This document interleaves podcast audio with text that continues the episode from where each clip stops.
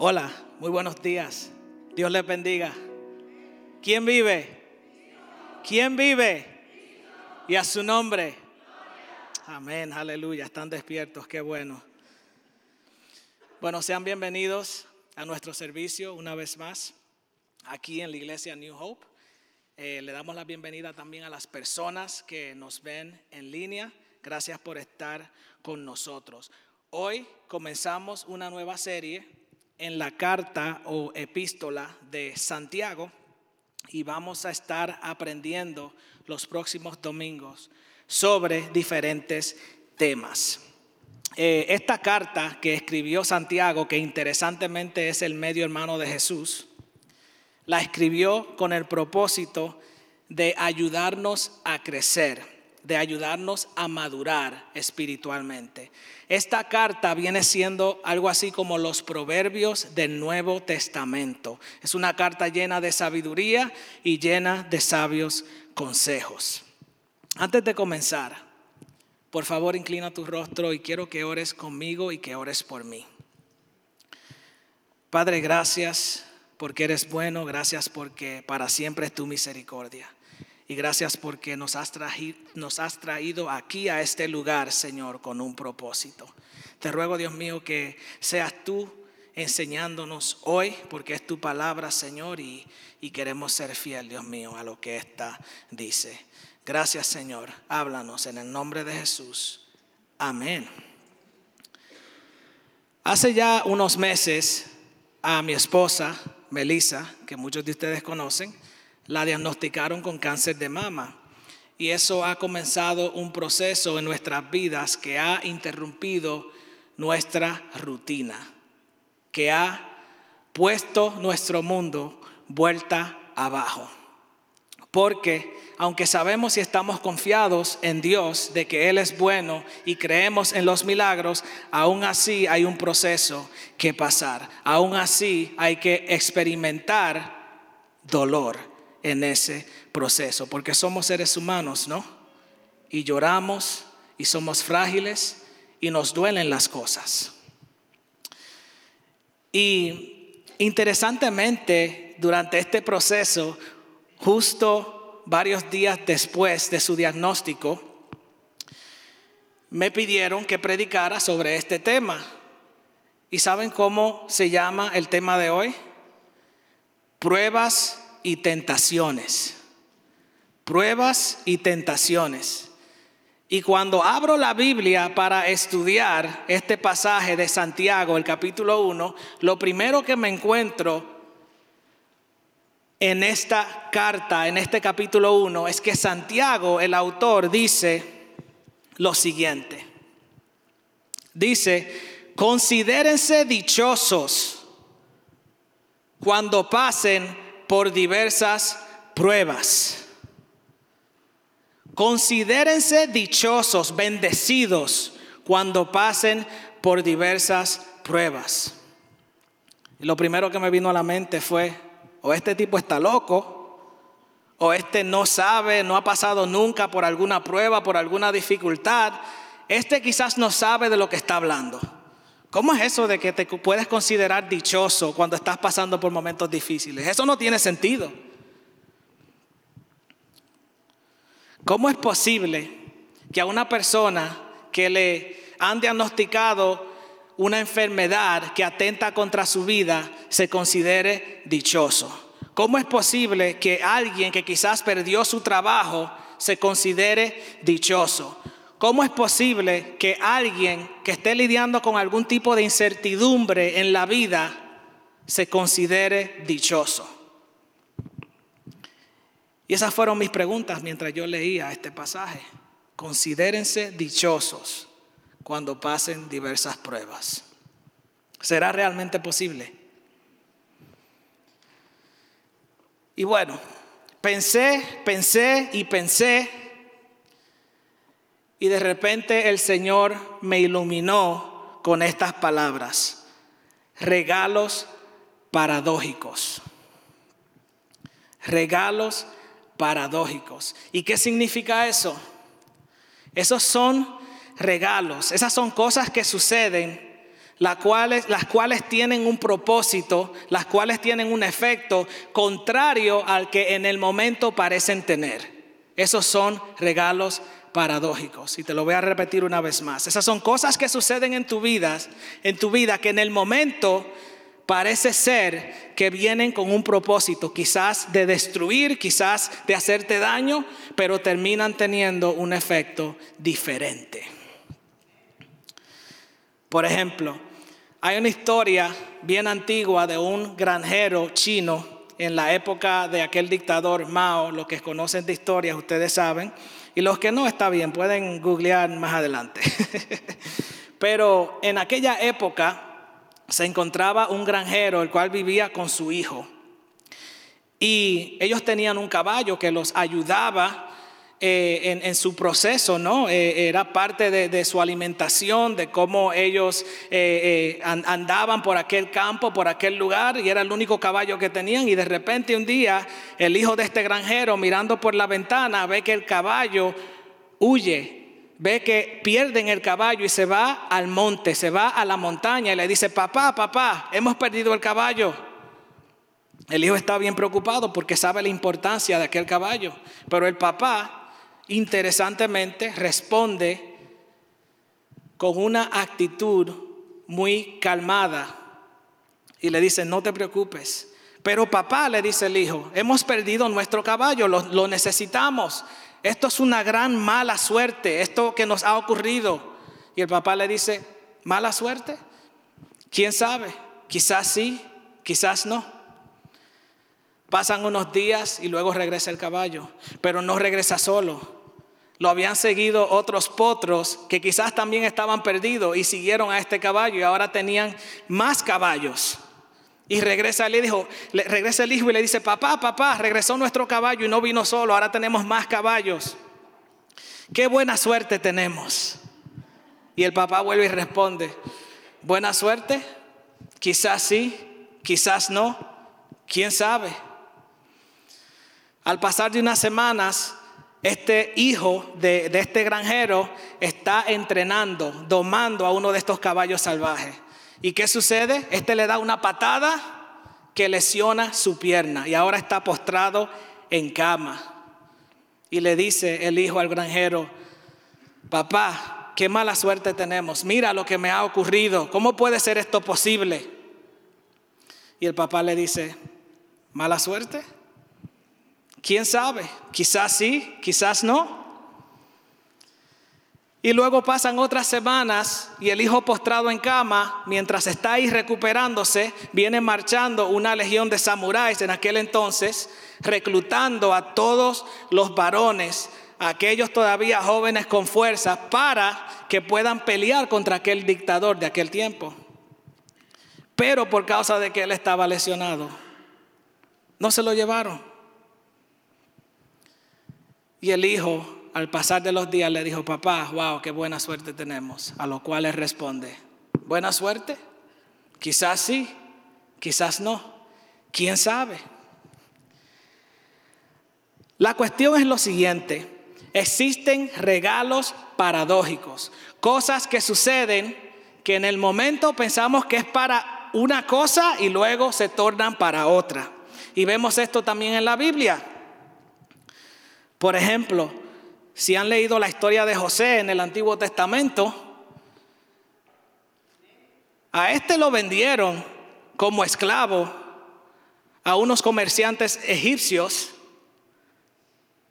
y luego, al pasar del tiempo, se encontró otro problema y terminó en la cárcel. Y estamos hablando de una persona justa que no se merecía lo que le estaba sucediendo, pudiésemos decir. Terminó en la cárcel y pasó varios años allí. Pero también sabemos en esa historia que eventualmente terminó al lado del faraón, de la persona que tenía más poder en aquella nación donde lo habían vendido y terminó siendo la mano derecha de esa persona. Es decir, si a él no lo hubiesen vendido como esclavo, no hubiese llegado a Egipto. Y si él no hubiera pasado tiempo en prisión, no hubiera conocido a uno de los prisioneros que fue su contacto directo para llegar al faraón. Y hay cosas que van sucediendo en nuestras vidas que en el momento no entendemos. Y a veces leemos estas cosas en la Biblia y lo leemos tan rápido que no nos detenemos a pensar el gran dolor y el sufrimiento que este joven pasó en prisión. Años en prisión. ¿Te imaginas? Dudando quizás de la fidelidad de Dios pensando que quizás no hay esperanza, que esto que te está sucediendo no, tiene ningún propósito, pero con el pasar del tiempo se revela que, que todo eso quizás estaba obrando a tu favor. Entonces, otra cosa también Jesús, cuando hablamos de regalos paradójicos, Jesús dijo, hay enfermedades que no son para muerte, sino para que Dios se glorifique. En otras palabras, hay cosas que nos suceden que Dios está al tanto que están sucediendo y Él las está permitiendo con un propósito. Y en ese mismo espíritu, mientras hablamos de propósitos, hay varias cosas aquí que quiero compartir. Y estas son cosas que Dios nos puede enseñar a nosotros en medio de las pruebas, según el pasaje de Santiago. Lo primero es lo siguiente. En Dios las pruebas son vías que conducen a la perseverancia. Y eso es lo que habla Santiago ahí en esos versos, desde el versículo 2 al 4 que en Dios las pruebas son vías que conducen a la perseverancia. La perseverancia es saber sufrir, saber nuestra saber tener nuestra frente en alto aun cuando estamos pasando por dificultades. Eso es la perseverancia, saber tener paciencia en los momentos duros. Y eso es algo que solo se desarrolla en las pruebas.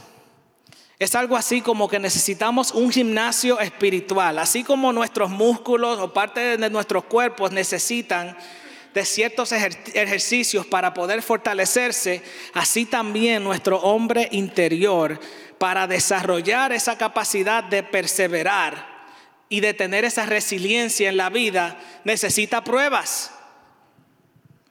Por eso hay un dicho por ahí que dice, que los, que, los tiempos difíciles crean hombres y mujeres fuertes, mientras que los tiempos que son fáciles crean hombres y mujeres débiles. Porque hay algo muy interesante y muy poderoso que puede ocurrir en las pruebas. Dios nos puede hacer más fuertes. Dios hace que desarrollemos perseverancia. Otra cosa que también sucede es que Dios permite las pruebas para que aprendamos cuáles son nuestras verdaderas, nuestras verdaderas prioridades. Y lo voy a decir otra vez. Dios permite las pruebas para que aprendamos cuáles son nuestras verdaderas prioridades. Cuando tú estás pasando por momentos difíciles, ahí es, ahí es que tú te das cuenta qué importa y quién importa. Cuando las cosas no van bien, ahí es que tú sabes quién es tu amigo. Ahí es que tú sabes a quién realmente le importas. Porque los primeros que se van son aquellos que buscaban beneficio, que estaban ahí a tu lado, no por ti, por quien tú eres, sino por lo que recibían. En las pruebas Dios quita y pone. Hay personas que tuvieron que perderlo todo. Y era la única, la única manera, era la única manera para que ellos pudiesen comenzar otra vez. Y comenzando de cero, Dios les quitó todo porque allí donde estaban no era un ambiente donde, podía, donde podían crecer espiritualmente, donde podían acercarse a Él y vivir de la manera que Él quería para ellos. Y les quitó todo para luego comenzar de cero y entonces darle lo que realmente necesitaban, lo que realmente era una prioridad. También en las pruebas nosotros aprendemos a valorar nuestro tiempo, porque son tantas las cosas vanas en, en, las que nosotros pasamos nuestro tiempo persiguiendo riquezas, persiguiendo cosas que no nos vamos a llevar con nosotros el día que partamos de este mundo. Y en busca de todas esas cosas, que no voy a decir que son malas, pero en busca de todas esas cosas muchas veces sacrificamos el tiempo que podemos pasar con nuestra familia, el tiempo que podemos pasar con nuestros hijos. Y cuando pasas por pruebas, quizás cuando no tienes, cuando has perdido la capacidad de tu poder proveer, en el momento te das cuenta que estabas perdiendo la niñez de tus hijos, el tiempo mientras ellos se desarrollaban y que te necesitaban para estar ahí como papá, como mamá. Y tuviste que perder ese trabajo, tuviste que perder esa fuente de ingreso, pero pasó con un propósito. Dios también permite las pruebas como un requisito para bendecirnos. Mira, todo aquel que tiene recursos valiosos, al ponerlos en las manos de otra persona, tiene que probarlos. En mi trabajo, antes de ellos contratarme, tenían que hacerme un background check. Tenían ellos que, que, verificar si yo era una persona de honra, de bien, si me había metido en algún problema serio con la justicia. Toda persona que tiene recursos valiosos tiene que probar las manos de aquellos en quienes van a depositar esos recursos. Dios tiene el derecho de probarnos antes de entregarnos, de entregarnos alguna bendición. Dios tiene el derecho de probarte antes de entregarte alguna bendición.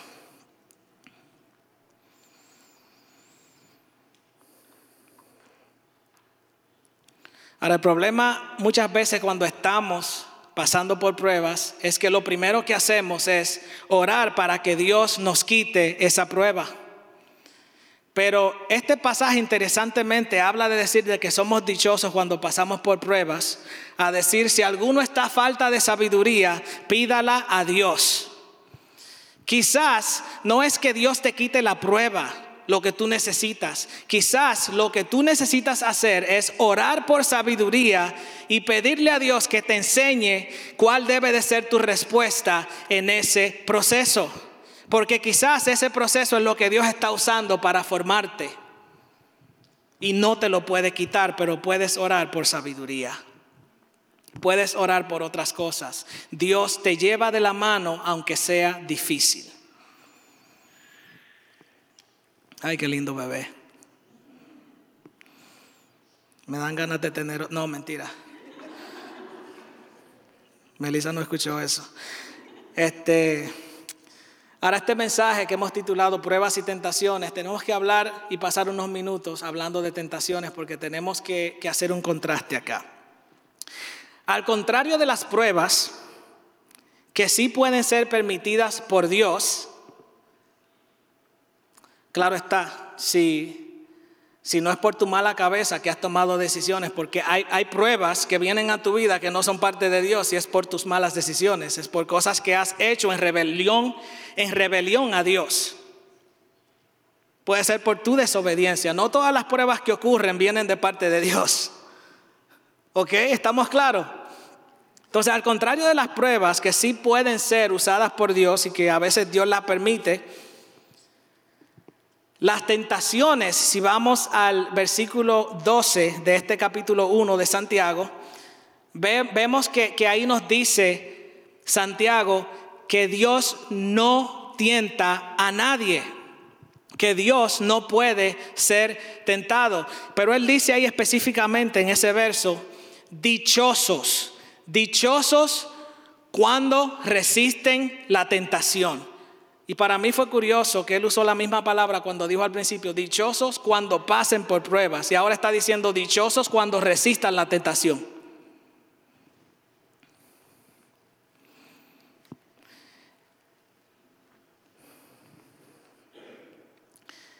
Y sin tener que leer todos los versos, yo simplemente tengo una pregunta en cuanto a esto. Porque él está diciendo, dichosos cuando resistan la tentación. La pregunta es la siguiente. ¿Cuáles son las implicaciones de ceder a las tentaciones?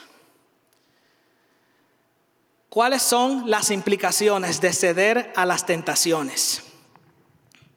Y cuando hablo de tentaciones, estoy hablando de, impulsos, estoy hablando de cosas que nos pueden atraer en el momento, se ven bien, nos pueden brindar quizás placer, pero se esconde algo más detrás de todo eso. ¿Cuáles son las implicaciones de ceder, de caer en las tentaciones, de no serle fiel a Dios? Te voy a decir algo. Y eso es lo siguiente. Cuando nosotros vivimos en pecado, estamos interrumpiendo las bendiciones de Dios sobre nuestras vidas. Porque aquí el apóstol dice que aquellos que vencen la tentación, que vencen el pecado, que no ceden, Dios tiene una corona de vida. Es decir, tiene una recompensa especial para aquellos que vencen. Y cuando habla de corona está hablando de un símbolo de honra, de triunfo. Y en los tiempos antiguos esto se usaba para coronar a los atletas cuando ganaban, cuando vencían. Y Dios, asimismo, como vemos los, aquellas personas, atletas hoy que reciben, digamos, un trofeo, eh, una medalla, reciben una recompensa por su esfuerzo, por su disciplina. Asimismo Dios también quiere recompensarnos, pero te recompensará Dios si eres un atleta que está usando sustancias ilícitas. Te recompensará Dios si no tienes la disciplina de llegar temprano, de estar ahí a tiempo para las prácticas del equipo. Te recompensará Dios no, vas a estar en riesgo de perder tu lugar en el equipo. Y ahí sí digo como dijo Jesús, el que tenga oídos para oír, que oiga.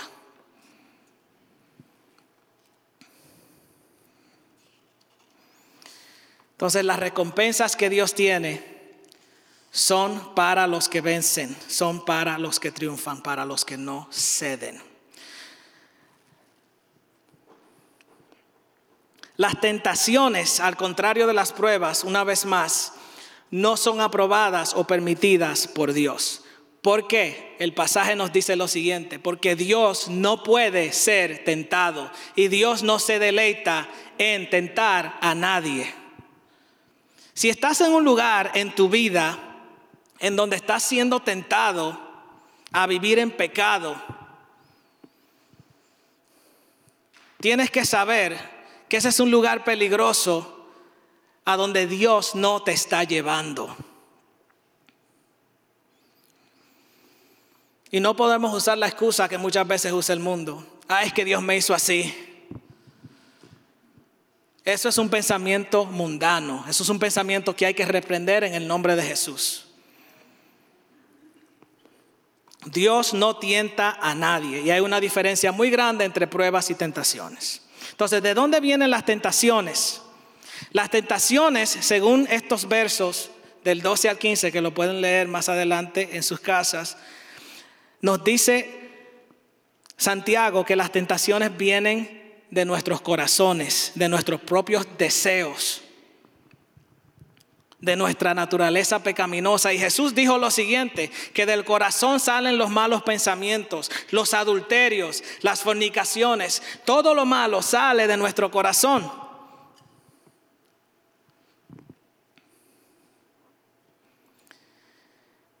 Y cuando eso sucede, si te está sucediendo a ti, eso lo que está haciendo es revelando áreas en tu vida en la que eres débil, áreas en tu vida que tienes que rendir a Dios.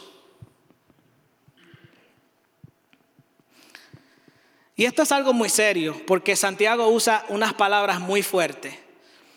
Él dice en el versículo 15, luego, cuando el deseo ha concebido, engendra el pecado.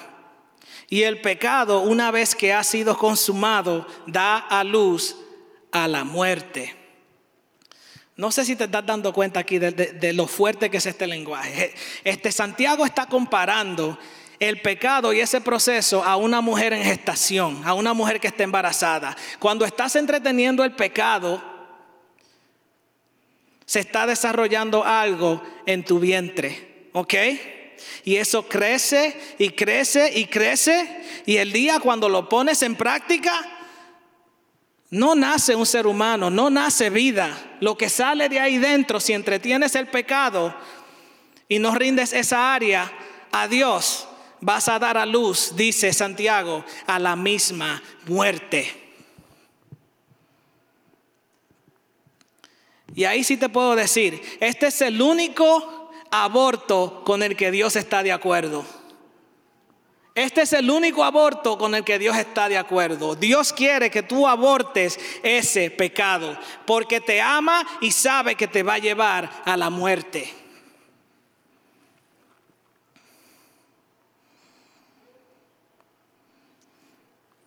Y ya con esto voy terminando. Tengo unas preguntas para concluir.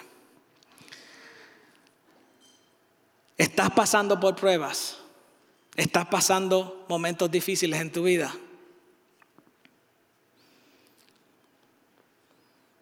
Y una vez más estoy hablando de pruebas que Dios permite. Y lo que quiero decir es lo siguiente, que si tienes comunión con Dios, si estás dentro de los parámetros de su voluntad, entonces todo lo que te sucede y las pruebas que estás pasando, tarde o temprano obrarán a tu favor. Pero si son pruebas por tu mala cabeza, arrepiéntete. Arrepiéntete. Y te lo voy a repetir una vez más. Si tienes comunión con Dios, y estás dentro de los parámetros de su voluntad, todo lo que te suceda, Él lo permitirá solo con un propósito y resultará y obrará para tu bien, a tu favor, tarde o temprano. Ahora, otra pregunta, ¿estás siendo tentado? Una vez más, esas son áreas en tu vida que, estás, que están revelando que necesitas ser fortalecido y que necesitas entregar esas áreas a Dios. Si has pecado, si has caído en la tentación, eso dará luz a la muerte, a la muerte de tu relación con Dios, a la muerte incluso de la paz en tu familia. El pecado lo que hace es eso, es destruir y también puede dar muerte literalmente. Pero si has pecado, la palabra nos dice lo siguiente. Que si confesamos nuestros pecados, Dios es fiel y justo para perdonarnos. Y no solamente perdonarnos, sino también lavarnos, purificarnos. Y también dicen los proverbios que si nosotros confesamos nuestros pecados y nos apartamos, alcanzaremos misericordia. Así que querido hermano, si estás pasando por pruebas y luchas y dificultades o si estás siendo tentado, no luches solo.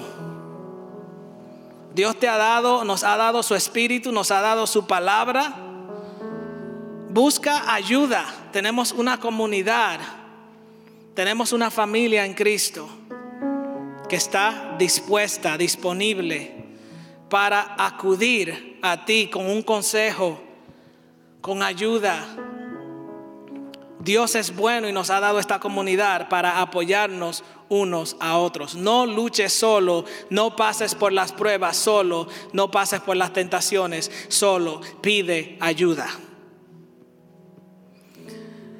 Y con esto termino ya.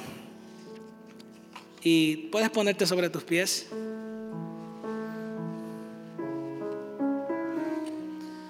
Si hay alguien aquí que no conoce a Jesús o que no ha entregado su vida al Señor, me gustaría orar por ti. Voy a estar sentado por acá si te interesa pasar y orar conmigo. Y si necesitas oración para reconciliarte con Dios, porque en tu vida hay quizás un pecado habitual del cual no puedes deshacerte, podemos orar por ti también. Padre, gracias por estas palabras, Señor. Gracias por enseñarnos. Gracias, Padre, porque estás listo y dispuesto a rescatarnos, a ayudarnos, a llevarnos de la mano, a santificarnos, a purificarnos, si nosotros nos acercamos a ti. Gracias, Padre, en el nombre de Jesús. Amén.